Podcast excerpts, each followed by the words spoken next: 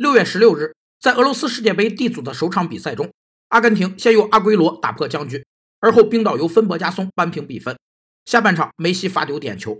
最终首次打入世界杯的冰岛队完全贯彻了主教练的战术安排，凭借铁桶防线，以一比一的比分完成了世界杯首秀。大雁在飞行时都本能的呈人字形，前面的大雁在飞行过程中为后面的大雁创造有力的上升气流，使得整个团队的飞行效率提升了百分之七十。像冰岛这种靠集体力量协同作战的团队被称为大雁团队。大雁团队有三个特征：一是所有团队成员自主自发的纪律严明；二是团队中没有英雄，而大家又都是英雄；三是团队中的强者要充分的发挥其能量，而弱者也不能轻易放弃，而是要尽力去帮助和扶持他，使之尽快走上正轨。